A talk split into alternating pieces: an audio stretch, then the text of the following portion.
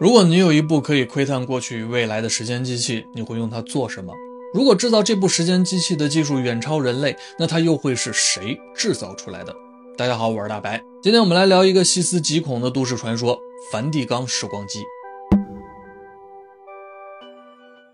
很难想象得到，现实中有关时光机的传说，不是来自某个大的国际科研机构或者某个著名的科学家，而是这个世界上最小但最为神秘的国家——梵蒂冈。这个传闻要追溯到一九六零年代初期的某天，在一艘穿梭于意大利威尼斯大运河的船上，两位相谈甚欢的神父从彼此熟知的古代语言一直聊到了现代科学。其中名叫佩莱格里诺·埃内蒂的意大利神父十分神秘地告诉了另一位法国神父弗朗索瓦·布鲁内，有一台奇妙的机器能够回答圣经里所有的问题。布鲁内听到这个，非常的感兴趣，就不断追问艾内蒂，这到底是什么样的机器？在布鲁内的再三追问下，艾内蒂才向他吐露了所参加的一个神秘计划。据艾内蒂说，他曾经亲眼见到过古罗马的哲学家马库斯·图利乌斯·西塞罗在公元前六十三年对罗马元老院的演讲时的影像，而这段影像来自于他参与的制造的一个叫做 Chronovisor 的时光机。不仅如此，埃内蒂还告诉布鲁内，他们甚至通过 Chronovisor 看到了耶稣基督被钉上了十字架的时刻。当时不到三十岁的布鲁内刚刚获得了天主教学院的神学学位，听到眼前比他大几岁的埃内蒂所说的这些内容，让他的内心十分的震撼。据埃内蒂说，一共有十二位全世界顶尖的科学家参与制造了 Chronovisor 的秘密计划。他们的目的是通过时光机去寻找或者亲眼见证历史上的一些重要的时刻与谜团。在他们的团队中，包括了一些像1938年获得了诺贝尔物理学奖的恩里科·费米这样的量子物理学家，也有像促成美国登月计划的太空运载火箭的设计师、前德国 V2 火箭总设计师维恩赫尔·冯·布劳恩这样的传奇人物。根据艾内蒂的说法，Chronovisor 设备的核心是三根神秘的特殊金属。通俗的讲，这些金属类似于天线的功能，可以在全光谱和音频范围内接收电磁波或者是光波与声波。只要把设备调到人们想要观看的特定时代，连接在设备上的屏幕就可以显示出那个时代的影像和声音。可埃内蒂说，设备的工作原理就像是一台电视机。所以，知道并且相信这段故事的人都认为，与其说 Chronovisor 是时间机器，不如说它是一个能观看过去的窗口。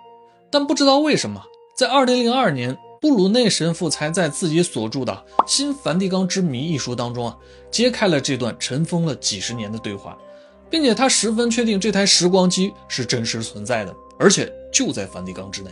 他为什么这么确定呢？其中可能有一点就是，其实早在一九七二年的五月二日，也就是在这本书出版的三十年前，意大利的《周日信使报》就刊登过一篇题目为《拍摄过去的机器终于被发明出来的文章》。在采访中，埃内蒂直言自己曾通过 Chronovisor 目睹了圣经中的最后的晚餐，并且他还保留了一张极为重要的记载在圣经故事中的事件照片作为纪念。但他并没有说明的是什么事件，而且也并没有在当时的访谈中展示过这张照片。同时，他也说不能透露有关 Chronovisor 过多的细节。直到1994年埃内蒂去世，他也始终没有公开任何所谓的他通过 Chronovisor 时光机拍摄的照片。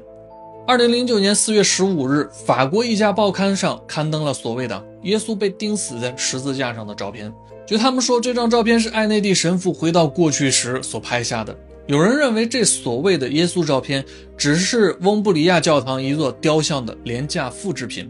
另一家杂志则认为这张照片只是意大利克拉瓦伦扎镇制作的明信片上的耶稣倒置的图像。但有可能埃内蒂神父所说的重要事件并不是这个。在公开发表时光机存在之后，有人开始质疑埃内蒂，这就像啊质疑最近震动全世界的室温超导技术一样。你看，什么资料都有，就是证据没有。对于别人的质疑，埃内蒂并没有反驳，但他一生始终都坚持自己所说的是真实的。至于为什么不公开，后面我们会说到。也是在埃内蒂的时光机被公布之后，可能因为太过离奇了，所以这件事被逐渐变成了人们茶余饭后的谈资，所谓的地摊文学，直到现在都是这样。但这里面其实有许多超越当时，甚至是放在现在看起来都相当超前的线索。既然没有人去认真分析，那今天我们就来大胆的分析一下这些线索，看看真的是一个拙劣的骗局，还是隐藏着更大的秘密。第一个线索就是啊，佩莱格里诺埃内蒂是本都会的修士。这个本都会自公元五二九年由意大利人圣本都建立之初呢，他们内部的会规就规定啊，游手好闲即为罪恶，所以要求修士们苦修发三愿，不允许有世俗的财产，不能够婚娶，要严格的服从。也就是说，追求名利还有情欲啊，对这些人呢是被禁止的。所以能够加入本都会的修士呢，大多都是被天主教隐修会认为最为虔诚的人。之后，从埃内蒂的谈吐之中，布鲁内又惊讶地发现啊，他还很有可能是一个当时比较前沿的物理学家。但是埃内蒂对外呢，并没有大肆的宣传这件事，所以布鲁内觉得呢，埃内蒂可能并没有说谎。第二个线索就是啊，不合时宜的科学家。试想一下，为什么一个只能观看过去的时光机、一台电视啊？需要冯布劳恩这样当时最为先进的人类载具火箭的设计者参与呢？所以有一种猜测就是啊，Chronovisor 可能并不是人们想象中的电视那种只能用来看的装置。分析啊，可能是人们被艾内蒂所说的原理就像电视机一样这句话误导了。，Crown Wither 很可能是一架可以具有某种身临其境，甚至是能够真正让使用者时光穿梭的载具。Chronovisor 直译的话可以翻译成时间观察器，但如果把这个词拆开，Chrono 是时空的意思，而 Visor 是指头盔或者帽子前面啊面罩的这个部分，是用来遮挡眼睛的，防止阳光或者风沙呢对眼睛刺激的。这会让你联想到什么？没错，头戴式的 VR 眼镜。所以按照这种联想，Chronovisor 啊很可能是一种可以乘坐在其中。能够全方位身临其境的可穿戴式的设备或者载具，同时还要保证啊，使用者去往其他时空还能安全返回这个时空。其实火箭穿梭也已经算是某种时空穿梭了，因为它要离开地球这个空间，同时摆脱地球引力，也就变相的摆脱了地球上的时间。顺便一提的是啊。二战时期，传闻中德国拥有许多超越人类想象的黑科技，这些科技的来源至今都没有人能够完全的说清楚。有人说，只要时间足够，像 V 二导弹这种武器或者火箭原型的发明是迟早的事儿。但这个世界上没有什么是偶然的，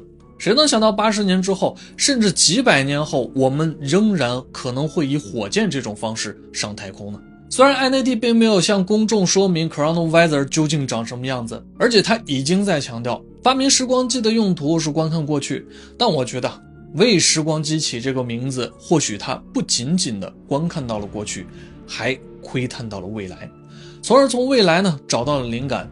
外界传闻中制造 Chronovisor 除了三根神秘的金属，其余的材料似乎都是当时很常见的东西，像音基射线管。连这种所谓的老式显示器都被说出来了，工作原理也被认为是读取了磁场，保持了周围的环境记录。这种说法说白了，其实就是录像带和录音带的原理，就像是啊，传闻中某些地方打雷闪电的时候，就会听到古战场的厮杀声一样。其实这在当时啊，听起来的感觉呢，可能也并没有什么高科技的样子。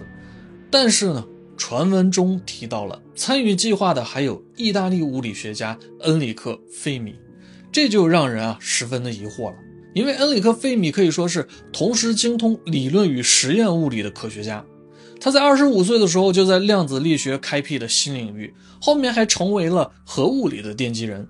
说实话，别说当时啊，其实前几年可能也很难把这么一位科学家和 Chronovisor 这种时光机的传闻啊联系在一起。但是呢，现在不一样，量子物理在不断的发展。量子纠缠也已经被证明了。我们现在已经开始明白，物质的存在是具有量子信息的，而且在量子领域，量子信息其实可以不受时间的约束，存在于其他的维度。那么，他研究的部分很有可能是在量子信息中穿梭。如果把这些量子信息具象化，那不就是一个个现实的时间片段了吗？举个简单的例子，如果把物质的量子信息想象成组成视频啊，一帧一帧的画面。视频在底层就是计算机二进制的数据编码，能够解码这些数据，就能还原出画面。说不定 Chronovisor 这种时光机啊，就是通过解码了发生过的现实的量子信息，所以才能做到全息与身临其境的。而且根据时间上来看，Chronovisor 的设计到实现是在一九六零年之前，也就是一九五零年代。费米是在一九五四年去世的，也就是说啊，时间上可以勉强对上。当然，以上这些呢，都是我的个人猜测。所以，就算整件事从头到尾都是有人故意编撰出来的，我觉得能在一九六零年代就把这些和科学有关的细节部分构思出来，并且隐藏成线索，这本身就已经是非常非常反直觉且不易的了。至少编这个故事的人啊，不是普通人。这里有一个非常有意思的地方：一九五零年的时候，研究物理学的费米很罕见地提出了费米悖论。也就是著名的，如果银河系存在大量先进的地外文明，那为什么连飞船或者探测器之类的证据都看不到？这个猜想，费米悖论提出非常的突兀。我内心呢，始终也觉得这也许并不是一次偶然的闲谈结果。这个世界上没有偶然。现在联想到 Chronovisor 时光机这个都市传说，我更倾向啊，是他可能、也许、大概真的看到了什么。而且更有意思的是啊。费米在一九二四年加入了神秘的共济会，直到一九九四年去世，埃内特都一直坚称啊，时光机始终存在，并且他说呢，这台机器已经被梵蒂冈封存并且藏起来了，防止它落入坏人之手。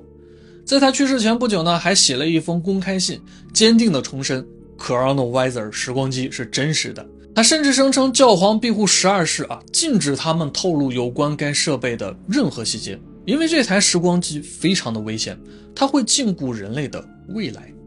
有趣的是啊，梵蒂冈在一九八八年曾经颁布了这样一条法令：任何使用具有此类特征，也就是观看或者穿梭时空的人呢，都将被逐出教会。二零一七年三月十三日，英国《每日星报》曾报道说，梵蒂冈教廷其实早已拥有了时间旅行的关键技术，他们甚至还把这项技术给了 CIA。一位名叫阿尔弗雷德·韦伯的未来学家与作家在报道中说，这项时空旅行技术是上世纪六十年代由梵蒂冈教廷提供的，代号是 Quantum Access 量子访问。这些是众多的不能公之于众的秘密技术之一。其实讲到这儿啊，我忽然有一个想法，觉得关于 Chronovisor 时光机这件事呢，会不会就是这些科学家、哲学家，还有神学家等等等等，思维意识超越时代的人们？共同进行的一个时间实验，用来验证或者说无意中制造出了一个时间闭环。我们来简单的梳理一个小故事：一九五零年代，有一群科学家发明出了时光机，他们看到了过去的时空，但并不敢用它观看未来。于是，参与计划的人之中，有一些人悄悄地使用时光机去窥视了自己的未来。每个人看到的结果似乎都不满意。于是他们决定啊，坚持用自己的方式，想方设法的去改变自己的未来。但是无论他们怎么做，都成为了走向他们所观看的那个未来的条件。于是他们开始明白，即便使用时光机仅仅只是观察，这种观察就已经会对观察的现实产生影响了。而且每一次观察都会改变过去，或者是改变未来。更重要的是，制造时光机的技术竟然是来自于未来的他们的自己。有一个人带着时光机的秘密穿梭时间，回到了过去，这就让时光机的诞生形成了时间上的闭环。为什么这么说呢？其实这也是对最后的一个谜题的解答。我们前面说到，参与 Chronovisor 的佩莱格里诺·埃内蒂神父，他似乎是一个隐藏的物理学家。而且在一九五零年的时候，他的实际年龄也才二十五岁。你要知道，那个时候冯布劳恩已经四十岁了，而费米已经接近了五十岁。如此年轻的艾内蒂，想要与这些世界上顶尖的科学家共同研究制造时光机，他必然要有过人之处。而这个过人之处，是否就是他拥有着当时还不存在的物理，甚至是量子物理的知识呢？而且对于物理学家这个身份，他似乎很是避讳。所以这里有个大胆的推测，他或许就是那个在未来回到了过去，创立了发明时光机团队，并且指导制造出时光机的时空穿越者。